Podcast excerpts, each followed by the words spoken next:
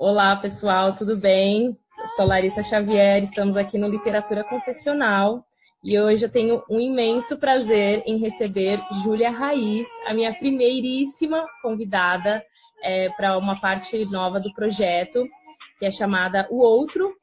É, o Literatura Confessional agora, no começo tem muito de mim, mas mesmo assim, quando eu criei o projeto, eu sempre quis que ele chegasse ao outro, a nós.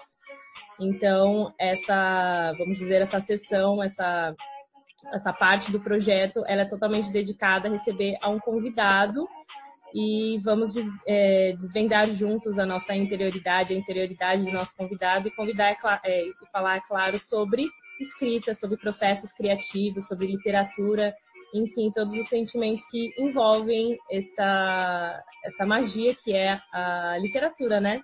Então, com vocês, minha querida Júlia Reis. Oi, Júlia, tudo Oi, bom? gente. Olá para todo mundo que está ouvindo. Agradecer o convite da Larissa, eu fiquei muito feliz. É sempre bom trocar com outra escritora e uma mulher que está pensando autopublicação, pensando em publicação na internet, pensando outras formas de também divulgar literatura para além da palavra escrita, a partir de podcast. Então, com certeza vai ser um papo bem legal. É, bom, é, para vocês se situarem, eu conheci a Júlia na internet, no Instagram. É, eu não lembro exatamente como eu cheguei até o perfil dela, mas eu adoro, é, às vezes, também não saber, porque eu acho que é, existe muita magia nesses processos, quando você simplesmente vem a conhecer alguém. E com a Júlia tive uma, uma, uma identificação muito rápida, eu lembro de seguir o perfil dela e aí eu fuçando o perfil dela, eu vi que ela era a parte é, de dois projetos que era que é que são o Membrana Literária e a Totem Pagu, que eu adoro a descrição, que é uma firma de poesia. Eu fiquei encantada com, é, com tamanha descrição. É, enfim, é, o firma para mim é, é ótimo. E aí segui os dois projetos também por conta dela e depois eu vi a saber que ela tinha, que ela tem, né, o podcast Julia Reis lendo coisas. E que também eu devorei assim uma semana trabalhando, resolvi colocá-la para ser o meu a minha música de fundo e, e, a minha companhia, de certa forma. E eu conheci assim o trabalho dela e fiquei muito encantada realmente porque ela tem um conhecimento assim, assim, chega a ser bizarro eu acho que ela consegue amarrar muito bem é, as coisas. Ela vai explicar um pouquinho mais sobre o, o podcast, mas eu vejo a Júlia assim como realmente uma cabeça é, em termos de literatura muito fantástica, é, com muitas referências e para além ainda do que ela escreve, é, ela, Júlia, pessoalmente. Então, é, o que, que, você quer contar primeiro para gente, Júlia, sobre você ou sobre seus projetos? Sinta-se à vontade. A literatura agora é seu. Ah, que legal. Eu fico muito feliz que esses projetos comuniquem para outras pessoas, porque eles partem de, de histórias muito pessoais. Eu acho que é por isso que você também se identifica, já, já que seu interesse principal, né, é, é a literatura confessional. Então, falando um pouco sobre o podcast, que eu acho que tem muito a ver com isso da, da confissão, da, de falar sobre si, é, a ideia já estava flutuando na minha cabeça, já estava é, gestando essa ideia fazia um tempo. E aí, quando começou toda essa situação de crise sanitária em relação à epidemia do coronavírus no mundo, que a gente teve que ficar em isolamento, ficar em casa, é, aconteceu de eu estar conversando com meu primo, é, meu primo irmão, a gente tem uma, uma proximidade muito, muito grande, e aí ele estava falando como ele estava muito preocupado em perder o emprego né? Ele, é, ele trabalhava como garçom num hotel no interior de São Paulo e isso acabou acontecendo mesmo, porque ele era recém-contratado e ele acabou perdendo o emprego por causa de toda essa situação. E a gente sabe que o ramo de turismo, hotelaria e tudo foi, foi muito afetado, né? Ele acabou perdendo o emprego e estava muito chateado num dia específico que a gente estava conversando. E aí o meu impulso inicial foi de mandar um poema para ele, assim, é, é quase como se fosse oferecer alguma coisa em troca em relação a algo que ele tinha perdido, que, que teria um impacto e teve um impacto muito forte, né, nas condições materiais dele, tipo, trabalho, né? Então, é, refez muitas coisas, é, impactou em muitas áreas. E depois eu achei meio bobo, nossa, a pessoa perdeu o emprego, eu vou mandar um poema, né? Como que isso pode ajudar? Será que alivia de alguma uhum. forma? E aí eu fui entendendo o que aliviou mais ele durante o áudio foi contar a própria história do que ele estava passando naquele momento. E eu falei assim, ah, tá, eu já tô, já tô querendo fazer um podcast literário faz um tempo, essa é a hora, assim. Então, a minha ideia era justamente fazer um Highland Coisas ou seja, eu lendo qualquer coisa, só que sempre a partir da história de alguém. E aí eu senti, estou sentindo com feedback é, desses últimos, eu acho que, de repente, seis, sete meses que eu estou com podcast, que as pessoas têm muito interesse de contar sobre elas mesmas. E uma das opções do formulário é fazer isso de maneira anônima. Então, a ideia do Heisland Coisas, do podcast, é justamente essa. A pessoa compartilha alguma coisa é, muito pessoal, que pode ser uma coisinha boba, assim, não precisa ser uma grande história, uma grande história de família, de genealogia, é, um, um grande acontecimento da vida. Pode ser uma coisa pequena, né?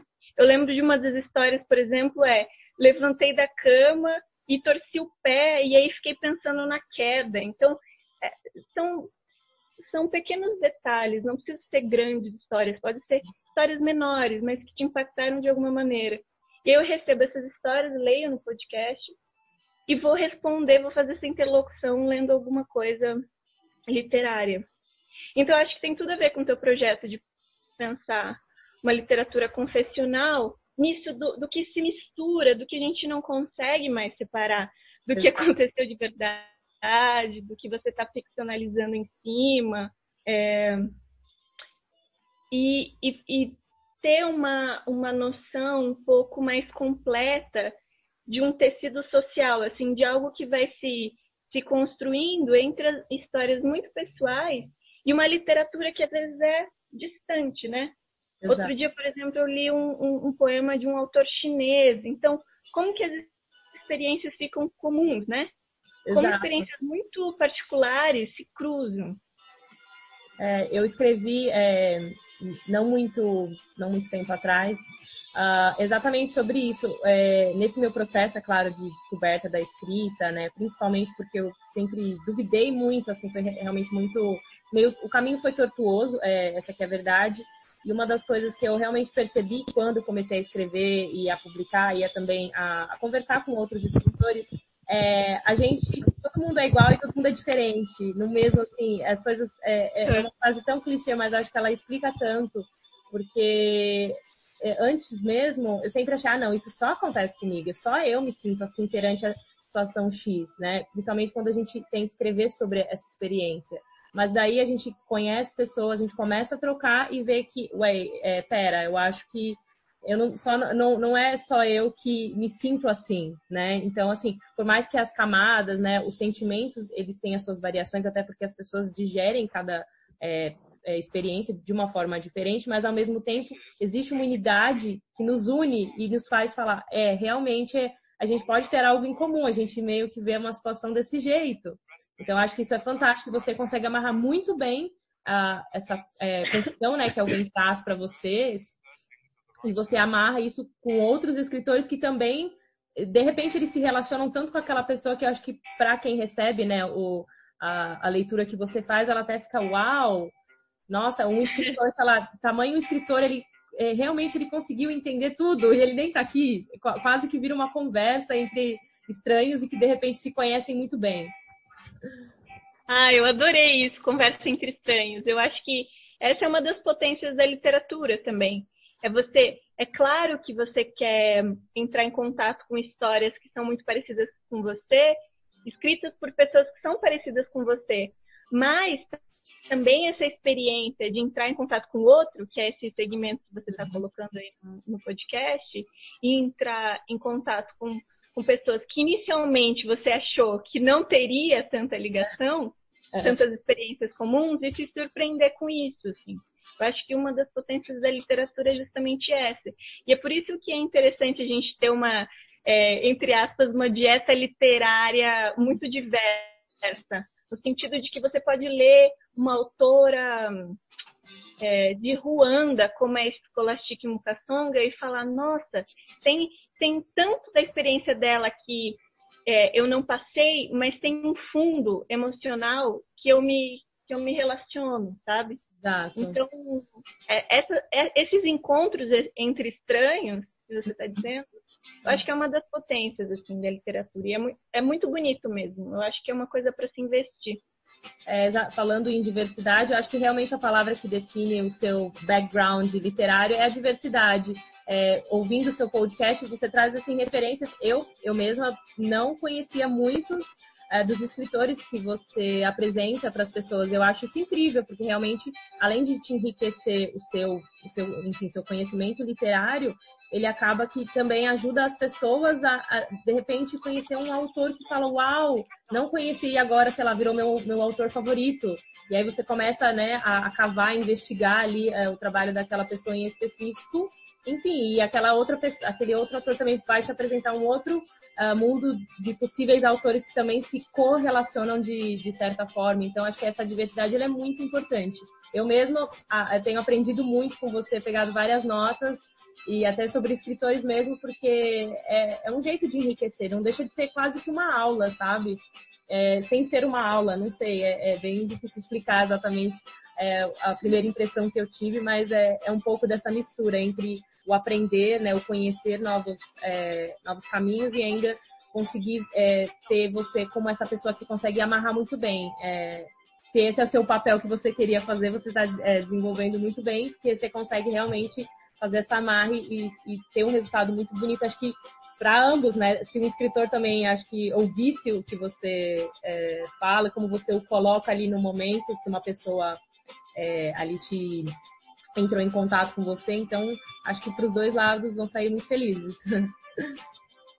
Sim, e eu, eu gosto de pensar isso da diversidade como é, um resultado natural da curiosidade, sabe? Da curiosidade em relação à experiência humana, não, não a diversidade como uma obrigação externa. Ah, eu tenho uma obrigação externa, então, de colocar um número, um, uma diversidade maior no podcast. Não, um resultado natural da curiosidade em relação é, a ver como as pessoas se relacionam através da literatura, como elas falam sobre a própria vida a partir da literatura, como elas criam. Então, uma curiosidade em relação à experiência humana verdadeira. Isso que você está dizendo sobre é, como a pessoa que escreve o autor, a autora também recebem isso, é engraçado que toda semana eu faço questão também de colocar pessoas que eu conheço, pessoas amigas, pessoas que eu leio de verdade também, que são uhum. pessoas uhum. próximas. É, e não só é, escritores renomados, escritores publicados em livro. E eu acho isso importante. É, também para mim é muito legal ver o feedback dessas pessoas, né? De estar ali no meio. E, e no fundo tem uma ideia muito radical que eu acredito de que todo mundo que se propõe a escrever e quer fazer isso é, de coração pode, né? Isso não é, é balizado a partir de, de, pelo número de seguidores ou pelo seu número de tiragem de livro. Você escreve, você já é uma pessoa escritora, e é isso. É, foi exatamente o que eu demorei muito tempo para entender, é, eu pessoalmente, claro. Eu sei que muitas pessoas compartilham da mesma opinião, mas, é, de novo, a gente sempre se sente único, só, e só, só eu me sinto assim. E realmente, por muito tempo, eu achei que para eu ser escritora, eu realmente precisava ser publicada, ou eu precisava ter muito material quando as pessoas me perguntassem o que você faz. Ah, eu escrevo. Ah, então tá, prova. Era quase me sentir assim. E aí, eu, né, para evitar esse desconforto, eu falava, ah, eu gosto de escrever, é um hobby, né? Eu faço isso também, mas eu faço entre isso, eu faço isso e aquilo também. Eu sempre tentava é, um pouco tirar assim é, o foco exatamente por não me sentir que era alguém que sabe que, que era publicado ou que tinha um livro.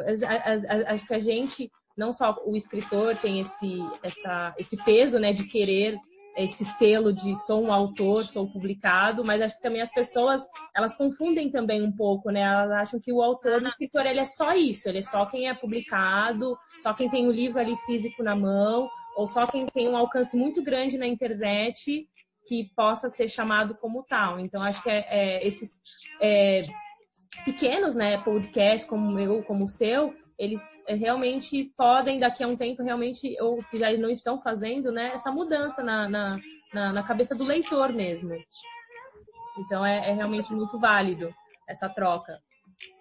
Com toda certeza, e é um processo isso, né? De você se auto-permitir, eu acho que principalmente nós mulheres, nos auto-permitirmos é, falar somos escritoras, sou poeta, e é engraçado você começar a responder isso quando você sai. Por exemplo, você vai no postinho de saúde para responder o formulário, você fala, você é escritora, ou você está no Uber e você.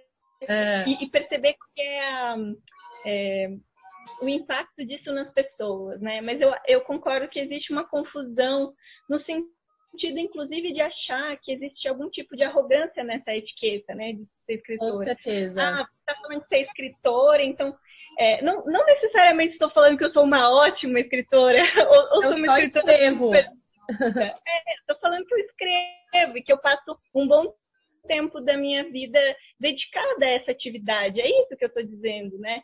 É, e é impressionante, dando aula no ensino médio, eu sempre digo isso, é, porque fiquei muitos anos dando aula para jovens e adolescentes, é impressionante a quantidade de gente que escreve, mesmo não mostrando para ninguém, mesmo nessa chave do, do, de repente, do terapêutico ou de, de, do confessional, mesmo no sentido de que pouca gente vai ler, mas é impressionante a quantidade de gente que, que faz uns versos, que risca, que mantém diário, que, que tem uma preocupação, inclusive, com a ficcionalização da própria vida.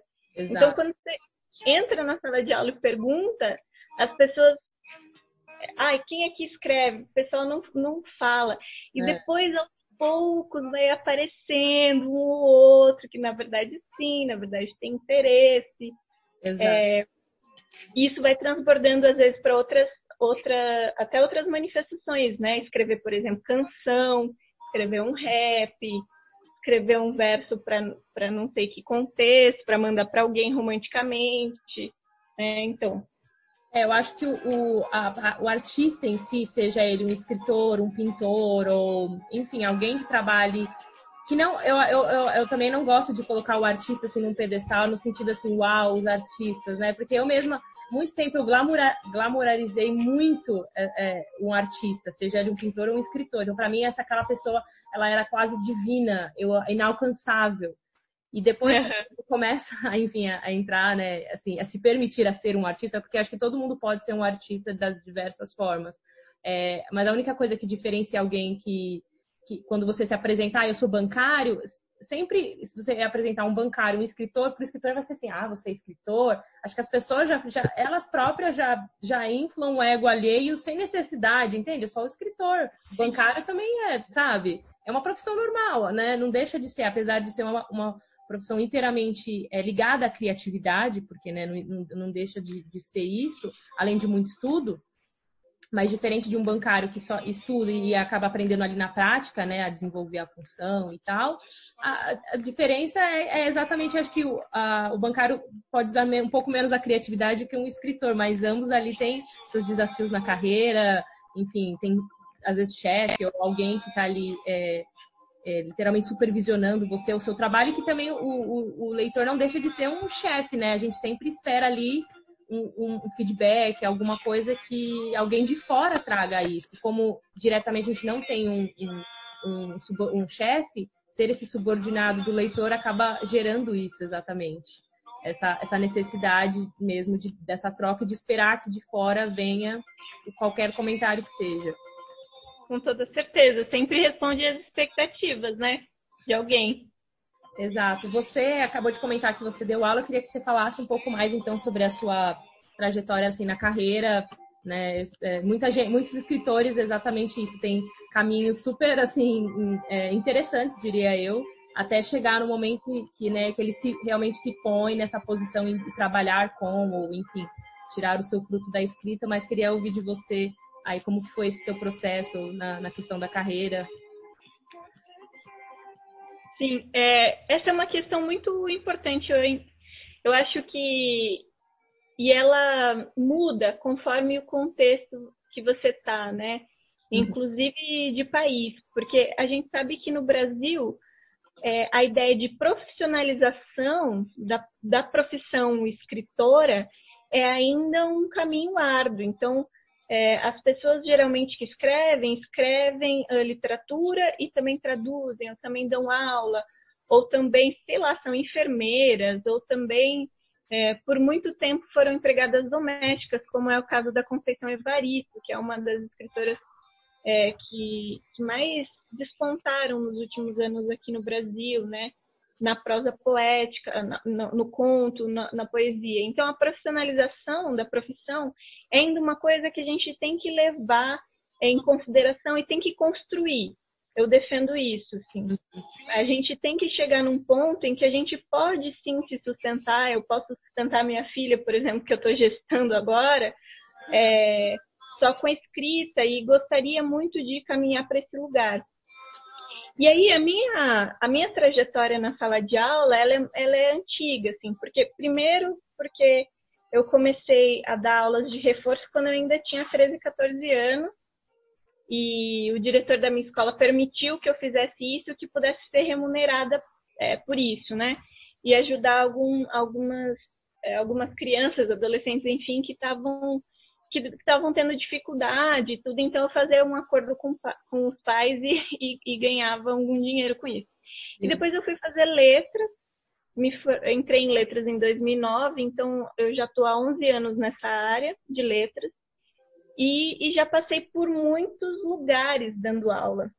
Até porque isso é uma característica é, de, de professor, né? De professora que é tem que acumular também é, vários, vários lugares. Você geralmente não dá aula só em um lugar, né? Uhum. Por causa do valor da hora-aula e tudo. Mas é, foram experiências muito ricas, assim, que me formaram muito intelectualmente, emocionalmente, como pessoa. Então, eu já dei aula de português para estrangeiros, para empresários japoneses, já dei aula para criança, já dei aula em cursinho popular, já dei aula para é, adulto que estava tentando terminar o ensino médio já dei aula para adolescente, uhum. é, já passei pelo ensino público, já passei pelo ensino privado, pelo é, ensino em casa, né, de oferecer aula particular indo na casa dos, dos alunos, que foi o que eu fiz. Trabalhei nos primeiros anos que eu cheguei aqui em Curitiba, porque eu sou de São Paulo, moro aqui há uhum. quase oito anos. Então foi uma diversidade muito grande assim é, com isso do ensino e, e é isso, isso influencia a nossa escrita também, né? A maneira como a gente vê a escrita.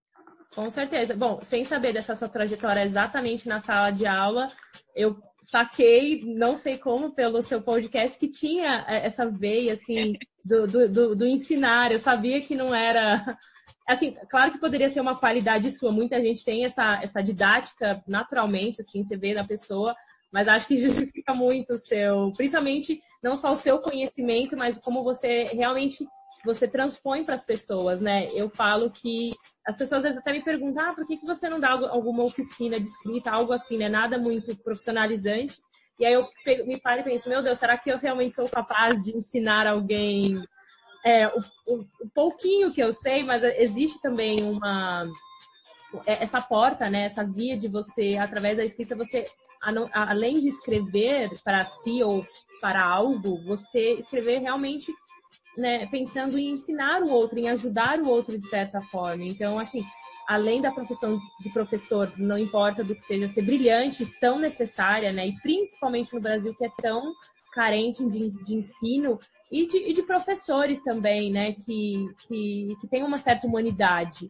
Né? É, é claro que o sistema a, a, é, prejudica muito o profissional, mas eu admiro muito aqueles que realmente acreditam e persistem, sabe? Não só porque eles continuam dando aula na sala de aula, mas porque, de certa forma, em suas vidas é, paralelas, eles continuam a tentar motivar as pessoas, a ensinar. Que é um pouco do que você faz, é, sem querer talvez fazer, mas acaba fazendo, que foi o jeito que eu me senti ouvindo o seu podcast. Exatamente isso, em aprender algo, em conhecer, sabe? e estar aberto realmente para o mundo da literatura, no caso, que é o foco, mas que também poderia ser para qualquer outra área. Então, realmente, um, um, um imenso, assim, é, uma imensa honra minha e um, e um, enorme parabéns, assim, realmente pela profissão de professora, é, acima de tudo, né? Muito obrigada. Isso que você está falando da, é, dessa incerteza, né, em relação a será que eu posso também oferecer. É, o que eu acho legal é que existe uma diferença entre aula e a oficina. Uhum. E eu acho isso bacana de colocar, porque enquanto a aula ainda existe essa, essa posição mais de autoridade, né, da, da professora em sala de aula, tem um, um todo um, um, esquema a ser seguido, plano pedagógico, datas a serem cumpridas. Isso é uma coisa. A oficina, ela, ela vem com um formato tão mais livre que eu acho interessante a pessoa ir com incertezas ou inseguranças mesmo e, e, e entender que aquele terreno vai ser um terreno compartilhado e construído coletivamente em relação às pessoas que estão fazendo oficina. Então, é legal que na oficina, em muitos momentos, e estou falando isso porque nos últimos tempos eu estou investindo, nos últimos quatro anos eu estou investindo mais nesse formato de oficina, trabalho com isso, né? Inclusive, eu estou agora para terminar uma oficina que demorou dez semanas. A gente está falando sobre o de Deus na poesia. Uhum.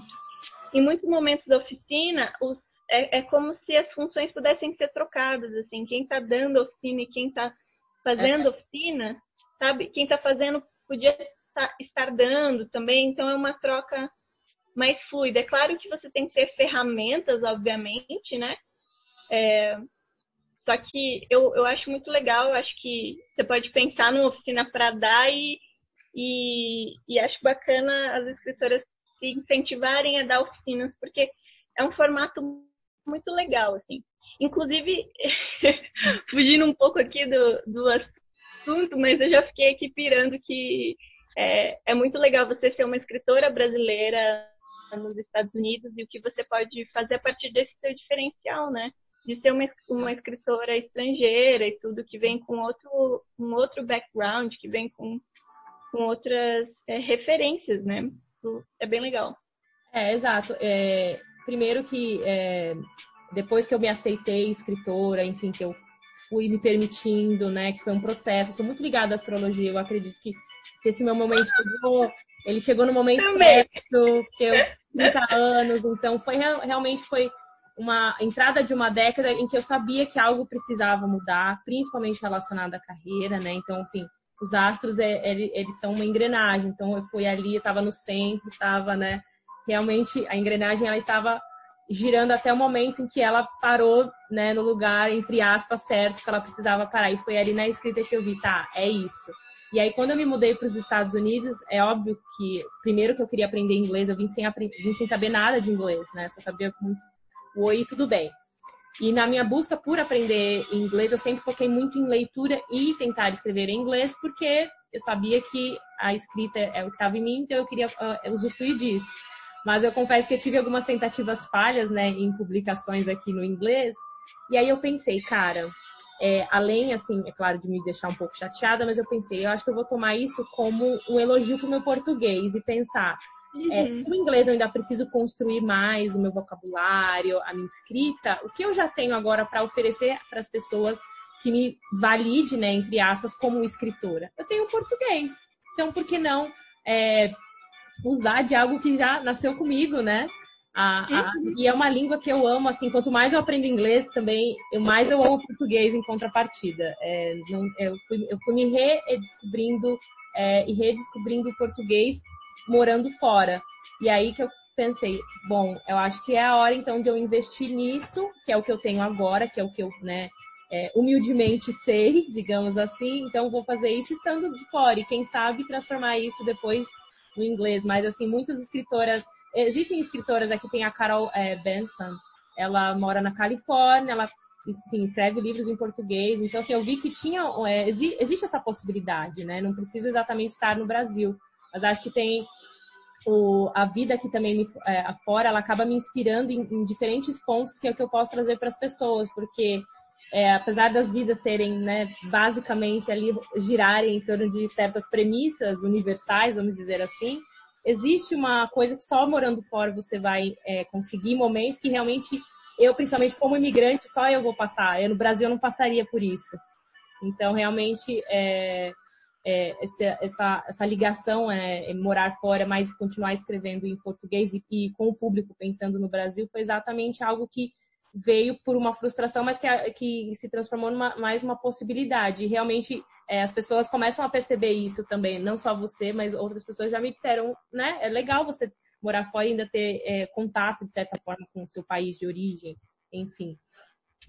Sim, e toda essa experiência como imigrante é tão interessante, né? Você falando, eu me lembrei do livro da Chimamanda, Americana, né? Que é talvez um livro dos últimos anos que mais bombou nisso da experiência de ser, no caso dela, nigeriana morando nos Estados Unidos, mas ouvindo você falar sobre a linguagem, sobre essa relação inglês-português e redescobrir o próprio idioma, fico pensando que é uma, sabe, é uma pérola ou ali a, estar com a faca e o queijo na mão para escrever sobre isso, né?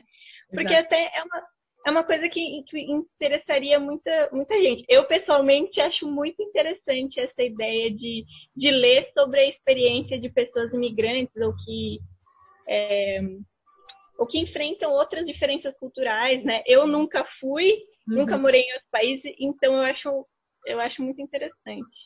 É, eu tenho, assim, ainda um cronograma, assim, futuro de escrever mais sobre isso.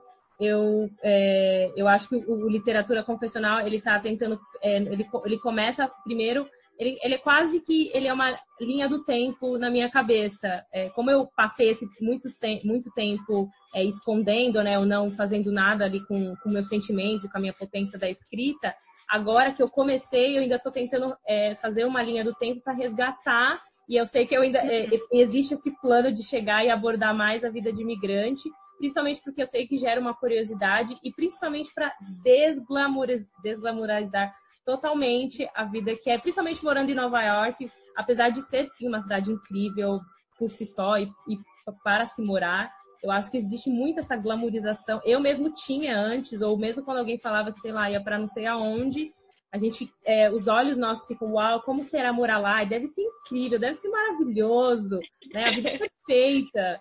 E, cara, e foi a melhor coisa que acho que eu, já, eu poderia fazer por mim. Eu nem sei, assim, é, é, o quanto mais tempo eu vou ficar aqui. Acho que a vida é muito, né? É, claro que quero, mas, assim, eu sei que vai, é, de longe foi uma das melhores coisas que eu pude fazer por mim mesma, assim, pessoalmente falando. E por ser alguém que literalmente usa a própria experiência como forma de, é, de, de de sobrevivência, de, digamos assim, mas tentar sempre é, transformar isso em algo que também possa servir como uma, entre aspas, uma lição de moral para alguém, sabe? Alguma uhum. lição aí que as pessoas aprendam. E, Júlia, eu queria muito ouvir de você agora. É, você até é, é, falando sobre imigrante, você já veio com uma referência, eu acho isso incrível, esse, essa, essa, essa sua, esse seu jogo natural de sempre vir com um alimento, assim, é quase como jogar uma, uma semente pro passarinho, sabe? Você dá e vai jogando, assim, acho incrível. E aí eu queria ouvir de você exatamente na literatura, assim, o seu caminho, é, agora pessoalmente como escritora falando, é, o que te fascina, é, é os gêneros, é, como que você define, né, se é possível definir é, a, a, sua escrita, né, o modo como você se comunica, né, ou, ou tem se comunicado com as pessoas através das palavras. Poxa, é, eu acho que falar sobre meu caminho na literatura, minha relação com a literatura, é falar. Eu teria que falar da minha, da, da minha própria vida, assim, porque eu acho que é, desde muito cedo eu manifestei, eu não sei muito bem porquê, mas uma fascinação em relação à palavra escrita. Assim. Outro dia eu estava até lembrando das minhas brincadeiras quando eu era criança, assim. Gostava de brincar, ah, vou brincar de biblioteca, vou brincar de vender livro. É, quando eu estava sendo, estava completando minha alfabetização, eu lembro de pedir para a professora da escola me emprestar livro, mesmo livro didático do professor, uhum. assim, do ensino público, para é, trazer para casa e ficar fazendo tarefinha. Então, eu sempre tinha uma fascinação por isso, é, pela palavra escrita. E isso só continuou é, como leitora, né? E eu nunca consigo, quando as pessoas me perguntam, não, não faz é, parte da sua, da sua pergunta de maneira explícita, mas quando me perguntam sobre influência ou quem eu gosto de, de ler, eu sempre fico meio perdida, às vezes me dá um branco, porque justamente eu acredito nisso que eu tinha falado da, de uma dieta literária muito diversa. Então, eu adoro ler conto, adoro ler poesia, adoro ler romance, eu adoro ler ensaio, inclusive de uns dois anos para cá estou escrevendo mais ensaio, quero uh, ficar mais uh, desenvolver, né, uhum. minhas técnicas como ensaísta, é, que inclusive eu acho que tem tudo a ver com literatura confessional, porque os ensaios que mais me instigam são os ensaios é, que eles são quase literários e que eles falam muito sobre a própria experiência. Né? Uhum. E eu estou estudando, na minha pesquisa agora, eu estou estudando a Annie Carson, que é uma escritora canadense, que escreve em vários gêneros. Então, uhum. Eu sempre tive esse interesse em ler muitos gêneros e, e escrever muitos gêneros. Sim. O livro dela que eu estou traduzindo para o português, que não está aqui agora, uhum. mas ele é uma mistura de ensaio, ópera, Uau. poemas, texto teatral. Então, é uma pessoa muito interessada em várias manifestações da palavra. Eu acho que eu tenho isso dentro de mim também, dessa diversidade não só das referências, mas também de formatos diferentes. E, e claro que isso tem um certo impedimento, acho que principalmente nos, nos, concursos do jeito que são feitos aqui no Brasil. Uhum. Agora eu vou participar do primeiro concurso que eu vou conseguir participar, porque eu estou escrevendo um livro que é, é explicitamente de poema, mas Sim. as minhas produções elas, elas são muito é, o diário, né, que você leu, que é o meu primeiro livro, o Diário A Mulher e o Cavalo, que eu trouxe aqui nessa é a publicação cartoneira, em papelão aqui é, ele é uma prosa poética, então eu sempre ficava, putz, não dá para mandar nem para conto, nem para poesia, sabe? Então tem isso também. Das coisas. É. É engraçado você falar, eu até vou, depois nos bastidores, eu vou te perguntar mais até sobre a, a, a Anne, enfim, porque eu, eu ainda, é, literatura ainda está muito experimental para mim, né? Muito no começo, então assim, até eu preciso me falar isso alto para eu me permitir errar, eu permitir é, ver o que vai dar, né? Porque a gente sempre busca por algo mais, ah, vai ser assim, então eu quero que seja assim. E a gente acaba meio que, né, focando tanto no formato e, e, e não se vê, e, não se abre para as possibilidades que o caminho pode trazer. E é realmente quando as pessoas até me perguntam tal, que é, como que é a literatura confessional, eu mesma não sei. Eu fico, ah, é uma espécie de ensaio, mas é uma espécie de confissão e é uma espécie de, de memória, porque eu uso muito, eu uso muito da minha memória. Eu acho que realmente eu tenho uma memória boa por alguma razão. É, entre as minhas amigas, eu sou aquela que lembra de coisas assim, dos mínimos detalhes ou de episódios que as pessoas falam: Nossa, você lembra disso? É, eu lembro disso. Costumo lembrar de muita coisa. Então, eu tento pôr tudo é, no texto e acaba que eu não, nunca sei se é só prosa, se é, se é poesia, o que é, se é um conto. Eu fico, ai meu Deus, eu nem eu sei classificar. Mas às vezes também as coisas é, é, acaba que a gente, você também, a gente tem um algo, uma forma única, né, de se expressar e que pode ser várias coisas, né? E tá tudo bem ser várias coisas. Infelizmente, é, para certas burocracias, né, como você disse, concursos, você uhum. não estava se encaixando nem em um nem em outro, mas agora, enfim, você está redirecionando mais o seu trabalho por um motivo. Mas eu, eu também compartilho disso com literatura mesmo, em, em fazer muitas coisas muitas técnicas, muitos gêneros e, sei lá, e ser o que é. Sem muita explicação é, definida. Sim, total. E é isso, né? Experimentação a partir da literatura, né? E é, é, são uhum. muitos. Eu acho que às vezes a gente tenta encaixotar, né? Tenta forçar classificações, mas eu acho mais interessante é é, cada uma fazer é, da maneira mais autoral possível, né? Exatamente. Bom, então falando, vamos, é, a gente até falou do, da sua escrita. Eu queria que você, eu, a gente, eu separei, né, dois textos aqui da da Júlia, desse livro que ela fez, é, a, é, esqueci o nome, não esqueci. É Diário, Chama Diário A Mulher e o Cavalo o Diário A Mulher e o Cavalo, e eu escolhi dois uh, contos, né, dois, uh, duas passagens, que a primeira delas é o número 4, né, a Júlia numerou, é, do 1 ao 21, é, nesse projeto, e eu vou de número 4, é, chamado Arbustos. Então, eu queria Agora o palco é da Júlia para ler esse texto aqui que eu gostei muito. Eu só vou abrir rapidinho aqui meu computador para poder ler. Aí. Enquanto isso, a gente escuta um pouquinho da música de fundo, né? então, abri aqui, consegui. Tá. Então, esse fragmento chama Arbustos. Uhum. Sentada na minha cama, eu penso: por que as mulheres preferem escrever sobre animais, enquanto os homens dão claros sinais de que a única matéria que os interessa é a arrastada decadência da civilização humana. Ouvi num programa de rádio que, as, que a contribuição das mulheres para a sociedade é a própria sociedade. É possível sentir os nós insondáveis que aproximam mulher e bicho? Por que nos dobramos pernas para cima para nos encararmos de frente, montanha de pelos? Antes de eu aparar os meus pelos, Parecia que não tinha mais vagina. Era apenas um pequeno bosque no lugar do sexo, um bicho encolhido e hibernando. Sonhei há alguns dias com um gato no congelador, congelado enquanto dava o próximo passo. Hoje esse gato move-se dentro da geladeira, arranha o homem que abre a geladeira como se protegesse seu território. O homem me diz: o gato é seu, lide com isso. Eu tenho medo de abrir a geladeira e lidar com isso. O gato congelado era da minha irmã.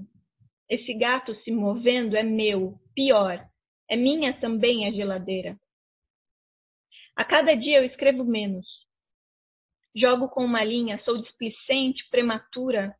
Abro o forno antes dos 30 minutos permitidos para enfiar o garfo na massa ainda mole do bolo de maçã.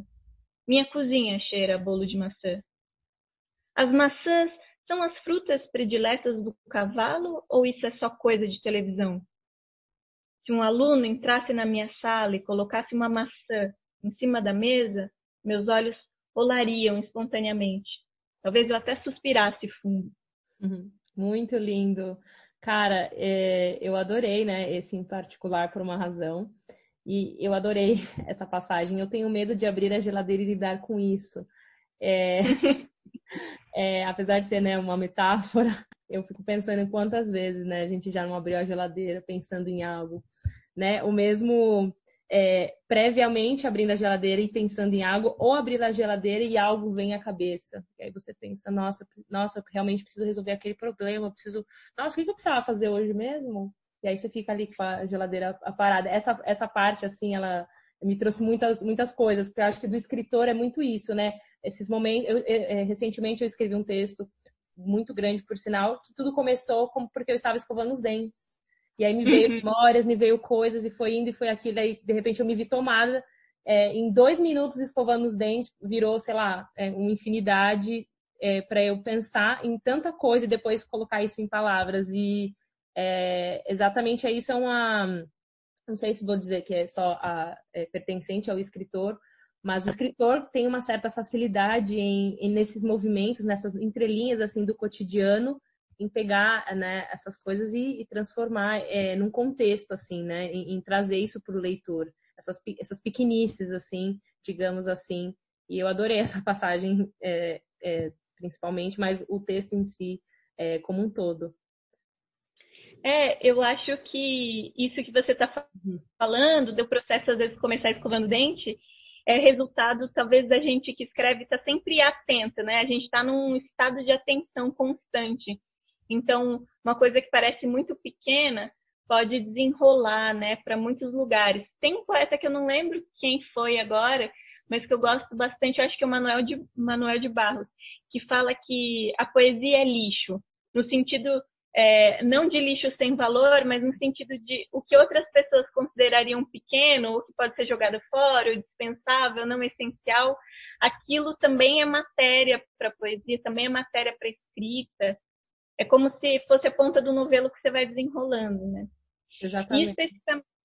E especificamente do Arbustos, eu acho que o diário, como é meu primeiro livro mesmo, projeto de livro, eu comecei ele em 2015, terminei em 2016, eu acho que ele é todo sobre um reafirmar ser escritor. Então, o lide com isso também é o, o, gato no congelador e o isso de lidar é também com o fato de querer escrever, querer publicar, querer ser escritora. Então, vai para vários lugares, né, essa leitura. Assim. É, pensando no, no, no, nesse projeto, né, nesse seu primeiro livro, quando você é, você primeiro é, viu, você já tinha esse material ali guardado durante seu processo de escrita, ou você literalmente pensou, não, quero escrever um livro, né, mais ou menos nessa pegada? Como que aconteceu assim o processo em si para dar vida, né, ao, ao livro? Então, Lari, é, eu gosto bastante de contar como é o processo do diário, que eu acho muito curioso, assim. Eu, eu já tinha, eu já escrevia fazia um tempo, já estava me é, acostumando com essa ideia de me colocar como escritora mesmo. Tava, é, já tinha publicado alguns textos em revistas literárias aqui no Brasil. E aí eu achava que era o momento de escrever um livro. E aí num dia me veio, ah, eu, eu quero escrever histórias sobre essa mulher e sobre esse cavalo e a relação dos dois. E eu, e eu fiquei pensando que eu precisava investir nessa ideia como intuição e tudo.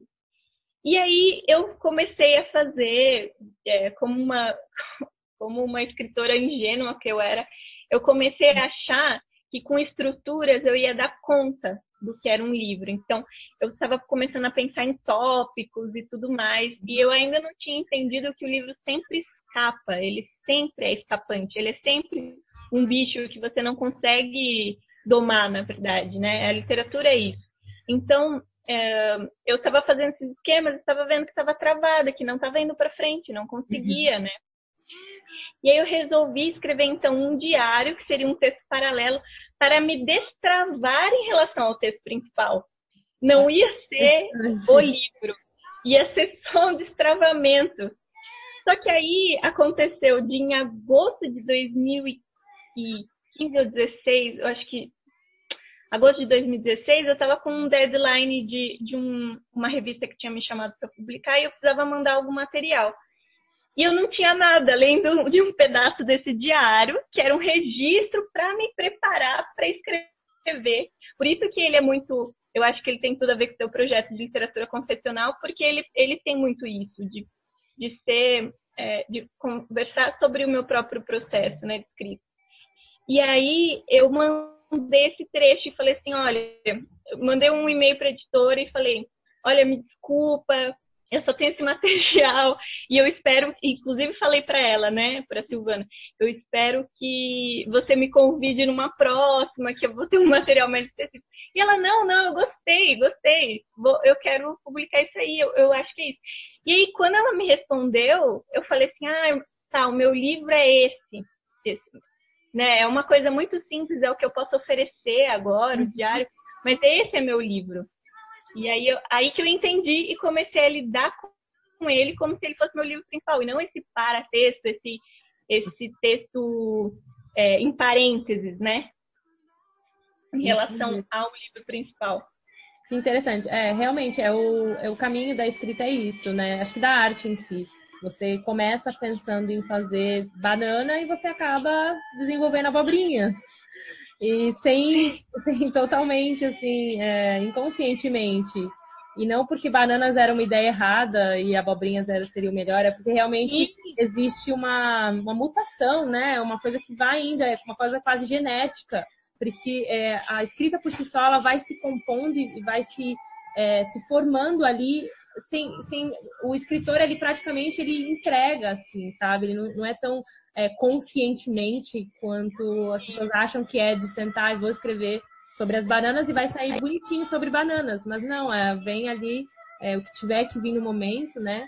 As palavras acho que os dedos nessa hora eles também têm vida própria. Então quando você já vê você já escreveu aquilo né? E você para e fala uau eu fiz isso então o último fragmento do diário chama selo e é o seguinte existe sempre alguma coisa mais verdadeira acontecendo fora do nosso alcance de visão.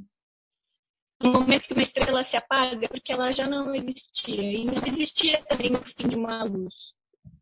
Existe apenas a transformação que escapa à nossa percepção, existe o presente, que nunca fomos capazes de captar. Esse diário foi escrito no tempo entre a experiência que temos da estrela e o momento em que não podemos mais ver nada.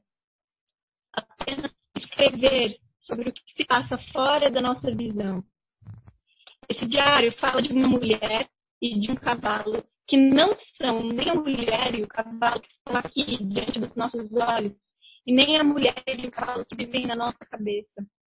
Esses animais estão juntos na sua singularidade e no que eles compartilham com os outros singulares, mulheres e cavalos. Essas criaturas cujos corpos estão fora do alcance dos nossos olhos e chicotes. Quando eu sopro, também sopra o vento que mexe a camisa de algodão lá fora. Quando eu sopro, também sopra a mulher e o cavalo juntos antes de se apagarem para se transformar em coisa outra. Nossa. Bom, esse também foi o meu preferido por uma razão, por, por ter é, o fato do do tempo, da estrela e essa frase, né, que sempre existe alguma coisa acontecendo fora do nosso alcance de visão, é realmente é, trabalho do escritor, né, é, é realmente captar isso.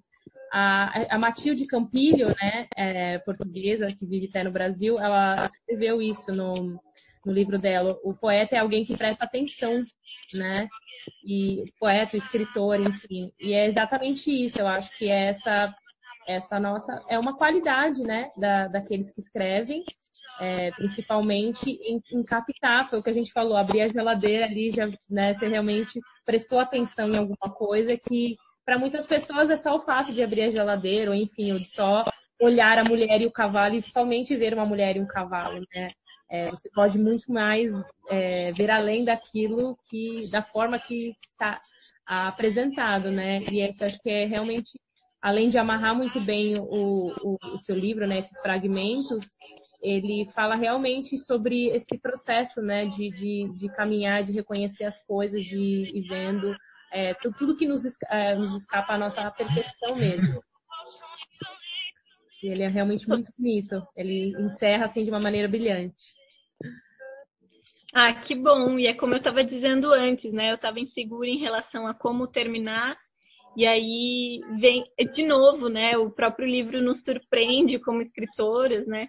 A relação em relação é, é, a relação é, da escritora com o livro não é uma relação de posse, é uma relação de de amor, de, de mútuo impacto, né? O livro te impacta e você impacta o livro. Então é legal quando a gente é surpreendida também pela, pela própria escrita. Exatamente. É, você também trouxe algo que eu. Ah, bom, como a Júlia Reis lendo coisas, né? Eu pedi para a Júlia, é, além né, do, eu, dela ler os próprios é, escritos, eu pedi para ela, né, pensando, enfim, nesse, nessa veia que ela tem de conseguir é, a, amarrar as coisas, e, e pedi para ela que ela trouxesse um poema, um, enfim, um, uma, uma passagem de um outro autor que ela sentisse que teria a ver ou com o momento, ou com o texto próprio é, dela, enfim, com, esse, com essa nossa conversa mesmo, de alguma forma. Então vamos ouvir da Júlia o que, que ela trouxe pra gente. Então, inicialmente eu fiquei pensando, poxa, quem que eu vou levar, né? Uhum. E aí, só agora de manhã já veio umas três pessoas na cabeça que eu vou comentar rapidinho, uhum. mas é que é para mostrar mesmo que essa provocação de literatura confessional ela, ela é muito fértil, assim, ela dá para ela vai para vários lugares, né? E aí, primeiro, inicialmente, eu tinha pensado no meu amigo Rei Selle, que é um poeta haitiano que mora aqui no Brasil e que gosto muito da poesia dele e fiquei pensando como os poemas dele em primeira pessoa, com esse caráter confessional, também revelam questões sociais muito profundas. Ele se auto-intitula como um poeta e um refugiado feijoada. Ele criou esse próprio termo para ele, para escrever a partir disso. Então, e inclusive ele tem um, um, um poema chamado Para Você Cabeça de Vento, que é falando sobre essa própria condição de refugiado feijoada. Então, gosto muito disso. Acho que a literatura confessional também tem isso, né, de revelar uh, questões sociais profundas. Então foi a primeira pessoa que eu pensei. Aí depois eu pensei na Natasha Tiné, que é uma grande amiga minha, ela é de Maceió. Uhum. Ela é boa, mas ela mora aqui em Curitiba, com veludo violento, que também, quando eu penso em confessional, eu penso numa ideia, às vezes, de, de, de confessar alguma coisa que não é confortável confessar, né? Porque tem algumas memórias que são mais confortáveis de a gente falar sobre, e, e outras memórias ou passagens, experiências da nossa vida que não é tão confortável, né? Exato. Então eu gosto muito que a Natasha fala sobre sobre a dor, ela convive com uma doença crônica, então falar sobre a própria dor, falar sobre as limitações do próprio corpo, ou falar sobre experiências é, de, de, criança. Desculpa. Falar de experiências de criança com a família. É, que não são as experiências mais felizes, por exemplo, algumas são até meio, meio eh, envolvem uma certa vergonha, experiências é, crianças que é, têm uma carga sexual, né? Então são lugares não confortáveis. E nesse lugar também de dor, é, eu queria muito falar dessa publicação independente da Ana Carolina Azevedo, que é uma outra amiga aqui de Curitiba, que é um texto que, inclusive, eu já li no Highland Coisas, que chama Meu Pai Morreu de Dor de Ouvido. Hum.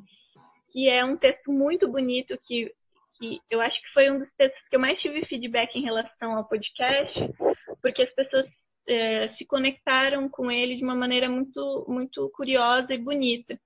Que é a história, Ana Carolina então conta, não dá para ler inteiro aqui, mas ela conta a história do próprio pai a partir de versos, de frases, que começa com meu pai morreu de dor de, de ouvido, para depois ir revelando aos poucos que o pai dela tinha é, o, o, vírus HIV, né? E ele morreu uh, em decorrência disso. Então, essa descoberta dela em relação a essa doença misteriosa, é, a, a família que, que não falava explicitamente sobre isso, né? Ela ainda muito criança, com dois irmãos mais novos. Então, esse lugar da literatura confessional também que fala de, de momentos não confortáveis, né? Porque a confissão é, um, é, é, é isso também, né? Exato. É, é sempre mexer, não importa é, qual o nível, né? Se, se é um nível de dor ou vergonha, é sempre é, mexer em algo que a gente não mexeria usualmente é o que a gente preferir, preferiria evitar. Exa e exatamente para mim, é, o projeto é isso, foi mexer em algo que eu achava que não precisava, que eu não dominava, mas que eu me via necessidade, então tá, vou fazer isso. E é real, porque vem de um lugar, né, muito pessoal, né, ali vem das entranhas, né, da gente, não só comigo, mas todo mundo que escreve, né, num, num tom confessionalista, independentemente assim da forma, se é uma poesia ou se é uma prosa, é, é, mexer nesse lugar, né? A sua forma, porque também não existe uma fórmula, deve ser feito assim, ou deveria ser feito tal.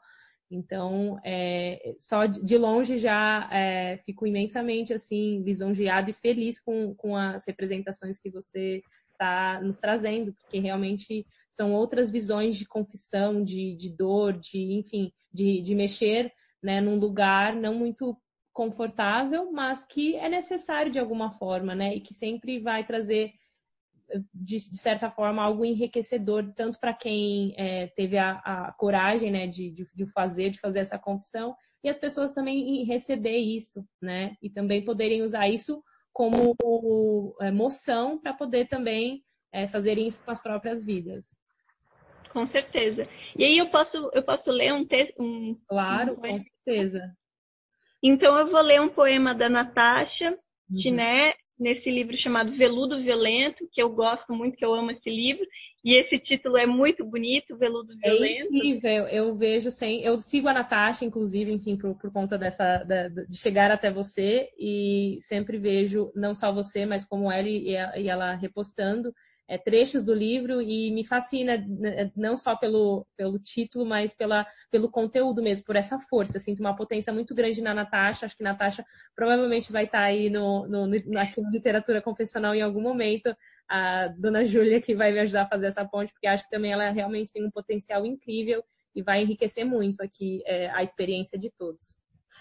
Não, com, te, com toda certeza. E você falou que você é amiga que tem uma boa memória, né? E a Nath também é uma pessoa que eu, eu adoro ouvir as histórias de família, porque ela tem uma memória boa e, além disso, ela sabe contar as histórias de uma maneira muito. que você fica enganchada ali. Eu, eu acho isso muito legal, quando a pessoa sabe contar histórias. Então, eu vou ler um, um poema sem título do Veludo Violento e que tem a ver também com, com o diário, né? Ele vai assim. Não sei escrever diários. Não tenho disciplina. Difícil seguir pautas e calendários. Apenas coleciono tentativas. Tentei. Diários de rancores e remorsos, noites perdidas, transas falidas, sonhos absurdos com tsunamis, incêndios e cavalos. Orgasmos, dos súbitos aos graduais. Não contos fingidos, medidas de pressão arterial anotados em um caderninho pink fluor, blogs de assuntos confessáveis a qualquer um na fila da padaria, mensagens criptografadas em páginas perfumadas, hieroglifos para a próxima geração ignorar, me chamar de patética, só porque nasci no século passado, antes do muro cair, e de ter tanta variedade de shampoos no supermercado. Gente, é incrível. Eu já estou aqui na, na, Natália, Natasha, agora. Natasha. Natasha, Natasha, por favor, você, ou, espero que você ouça, né? O, especialmente porque Dona Júlia, sua amiga, está aqui, mas saiba que você já ganhou uma fã, né? Do Veludo Violento e com certeza quero muito ter você aqui, porque tem tudo a ver. E que, que, que poema, que cirúrgico, que não, não tenho nem o que dizer. Ele, é, o poema ele só diz por ele mesmo, diz tudo e ao mesmo tempo diz coisas que não, não, não estão nem é, é, passíveis de ser explicadas, né? Acho que é realmente leva o leitor para um outro lugar. É, eu, uma das coisas que eu mais gosto na Natasha, já falei isso para ela várias vezes, é o senso de humor, assim. É o senso de humor, porque mesmo nos poemas mais pesados que envolvem dor ou envolvem é, algum tipo de angústia, o humor ainda está lá, assim, o humor como uma arma de sobrevivência mesmo.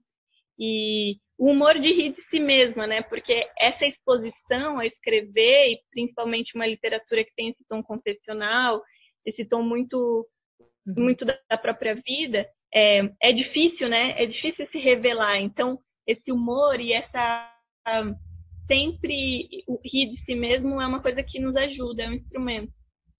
Exato, adorei, muito lindo, tudo a ver. Obrigada por trazer Natasha e essa referência maravilhosa para todo mundo. Então, vocês que estão no Brasil aí, acompanhem isso, e aí aproveito para falar de duas outras fontes, uhum. então, de projetos, né, que, que eu toco em parcerias, que vocês podem encontrar também muita gente nova, fresca, escrevendo uma diversidade muito grande, que a Totem Pagu, a firma de poesia, yeah, que então é editado por mim e pela Natasha Tiné, a gente está é, ela tem pago completo agora no, final, no meio do ano, desculpa, cinco anos, então tem muito material lá de pessoas de vários lugares do país. É, e que trazem o que existe de fresco agora, que muitas vezes não está publicado em livro ainda, mas poéticas muito diversas entre si, além do cuidado do trabalho visual, né, que a gente sempre gosta de fazer essa, o que a gente chama de tradução em imagem, isso de trazer colagens autorais, de várias parcerias. É, a Natasha já fez lindíssimas, porque a Nath, além de, de poeta e, e, escritora de prosa, ela é também artista visual, então a Totem Pagu tem essa preocupação. Então, e além da Totem Pagu, tem também, é, vocês encontram no Instagram, né, arroba Totem Pagu, e também tem a nossa grupa literária, que a gente chama, a Membrana, Membrana Literária, também no Instagram, arroba Membrana Literária, que é esse coletivo de 15 pessoas, que às vezes é um pouquinho mais, às vezes um pouco menos, de pessoas que estão publicando, publicações independentes e formando uma, é, tentando fomentar uma vida cultural em relação ou em volta da escrita. Então é interessante vocês seguirem lá para ver o que, que o pessoal está fazendo e vale muito a pena. Ai, amei, com certeza todos esses links já estão, né, é, na newsletter, é, no cana nos canais da, da Júlia também, eu vou deixar todos é, bonitinhos contatos para vocês é, que estão nos ouvindo, procurarem, enfim, é, se deleitarem, porque é muita coisa, é muita coisa boa, tenho certeza que qualquer um dos projetos, dos livros, das pessoas que é, a gente está falando aqui, além de serem realmente é, talentos, eles têm essa potência, né, de, de, tocar e tenho certeza que vai tocar o coração aí, a, a, a cabeça de vocês. É, só para finalizar, eu queria que, é, que a Júlia falasse só um pouquinho mais assim, do projeto futuro dela, desse livro que ela está escrevendo, se ela já quiser é, dar uma, uma palhinha aí, é, para já deixar a gente curioso. Então, Júlia, é, por favor, a palavra. Então, é, depois do diário, o diário é meu livro publicado, depois eu tenho um Mega Mini, que é uma coleção específica de um conjunto de 10 poemas chamado Para Você, pela editora Sete Letras do Rio de Janeiro. E aí eu já tenho alguns livros prontos, na verdade. Tenho Cidade Menor, que é um livro de poemas também. É, cada poema tem um nome de uma de, é, bem com a palavra cidade tem alguns, alguns poemas publicados na internet.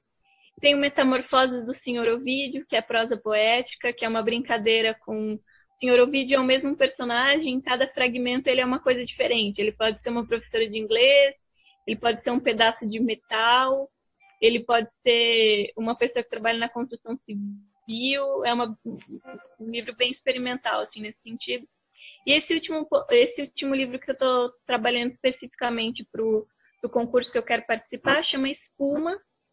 É um livro é, é um livro que vaza entre eu e a minha filha durante essa gestação, né? Eu tô aí com 26 semanas de gestação. É, e aí o Espuma é sobre essa relação, né? Entre eu e essa criança e tudo que envolve isso. É, claro que fala sobre diferentes temas, mas é a partir desse, desse lugar da, da gestação. E, e é isso, ou seja, nos próximos tempos vai ter novidade aí de publicação. E é claro, né, que demora, a gente também, como escritora, a gente tem que ter paciência, porque o processo é. de escrever, depois de finalizar o livro, e depois de realmente publicar e conseguir fazer chegar na, na mão das pessoas demora um tempo, às vezes demora alguns anos, então a gente tem que também cultivar a nossa paciência. É, então é isso, fiquem ligados lá na minha página que vai ter informações sobre. Adoro. Bom, o, o trabalho da Júlia, ele é tão é, dizer, diversificado quanto a leitura dela. Então, acho que exatamente essa dieta literária que ela vinha, né, que ela vem é, consumindo, que ela vem fazendo, é, exatamente se aplica ao trabalho dela. É, como vocês puderam ouvir, é prosa, poesia, é sobre cidade, é sobre agora a relação com a filha. Então, é realmente uma pessoa que vale todo mundo estar ligado. Tenho certeza que a maioria das pessoas vai, vai conseguir ter essa identificação é, pronta, com, como eu tive, acho que por uma razão, por essa, é, essa diversidade literária numa pessoa só que a, a Júlia consegue proporcionar para todo mundo. Então, acho que todo tipo de leitor é, vai ser atingido é, realmente com o trabalho da Júlia. Fico muito feliz, é, principalmente dela ser a, primeira convidada, porque ela realmente é, traz para a literatura essa diversidade para abrir os caminhos assim para os próximos convidados que vão vir. Então, ela realmente está me ajudando a, a alavancar isso tudo. Então, realmente, um imenso obrigado a Júlia por aceitar o convite tão é, gentilmente e também se dispor a, a fazer sua investigação, é, para trazer aqui referências maravilhosas, não só do, do próprio trabalho, mas é, de artistas e escritores também que valem a pena serem falados. É isso, Julia, meu muitíssimo obrigada. Valeu, Larissa, foi um prazer conversar com você, passou super rápido. Com certeza, e... ficaria horas, inclusive, aqui também, se possível. com certeza. E eu desejo muito sucesso para o teu projeto, para Literatura Confessional, para a tua escrita, muita perseverança para nós, né? Que a gente continue nos próximos anos, a gente continue trabalhando, apesar das, é, das dificuldades que a gente persista, né? Que é o mais importante a gente persistir. E um abraço para todo mundo que está ouvindo. Obrigada. Obrigada, Júlia. Obrigada a todo mundo aqui por ouvir e por ler também a newsletter. É, ficamos por aqui é, com a, o outro, né, do Literatura Confessional, eu, Larissa Xavier.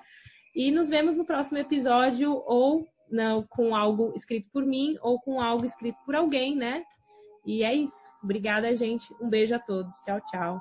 Tchau, Júlia. Brigadão.